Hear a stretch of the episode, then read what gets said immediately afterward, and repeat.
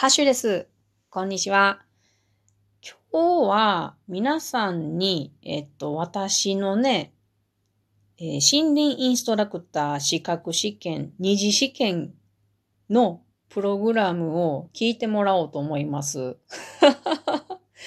もうね、今週末の土曜日に迫ってきていてね、やっとプログラムを考えたところなんですよ。もう本当にね、尻に火がつかないとやらないタイプでね、これはもう人生の半分ぐらい生きてきてるから治らないですね。えっと、テーマとしては考えたのはね、木がどんぐりに託した生き残るための戦術というものを考えてみました。えー、皆さんの周りに今たくさんどんぐりが落ちていると思うのでね、後日どんぐりを見られた時に思い出していただければ面白いかなと思いますので、よかったら聞いてください。では始めます。皆さんご存知のどんぐりですけれども、ちょっと皆さんね、えー、っと、手にどんぐりを持っていると想像してみてください。で、形とか、うん、は触り心地とか思い出してみて、どんな感想があるか聞かせてもらっていいですかね？うん、丸いとかね。うんうん、かわいいとかね。うんうん、コロコロするとか。そんな感じですよね。では、どんぐりってそもそも何ですか？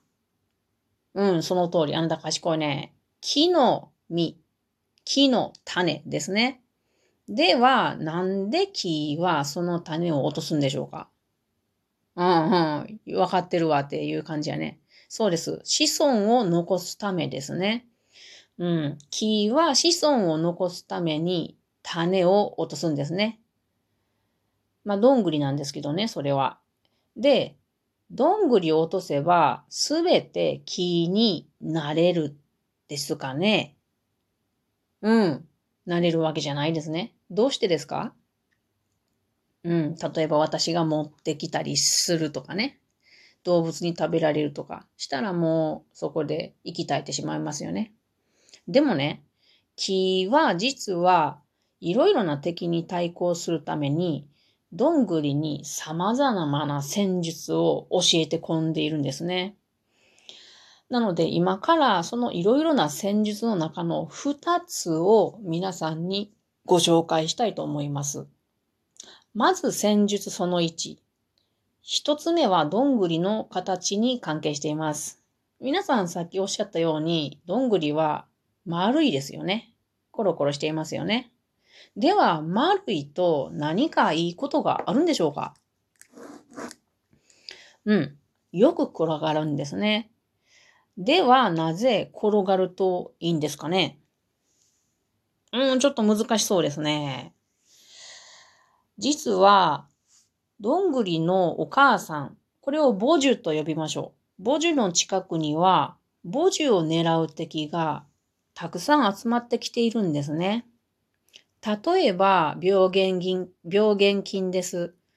母樹のあたりで病気が発生して、まあ、菌にかかってしまったらですね、母樹はもちろんのこと、その周りにいるすべての動同じ種類のものたちっていうのは全滅してしまう可能性があるんですね。なので、そういうことを避けるために、木は自分の子孫をなるべく遠くへ届けたいんですね。そのために多くのどんぐりは転がりやすい形をしているんですね。でも、ブナとか栗のように丸くないちょっと三角形っぽいものもあるんですね。そんな場合に使える戦術その2っていうのがあります。わかりますか？ちょっと難しいかな。戦術その2っていうのは大きさにあります。他の植物の種をちょっと思い浮かべてください。それに比べてどんぐりっていうのは大きくないですか？うん、大きいよね。朝顔とかすごいちっちゃいもんね。どんぐりの中にはですね、実はあの大きな実の中には炭水化物とか脂質など栄養分がたくさん詰まっているんですね。これは森の中の生き物にとってはごちそうです。昆虫とか鳥とか哺乳類大好きですね。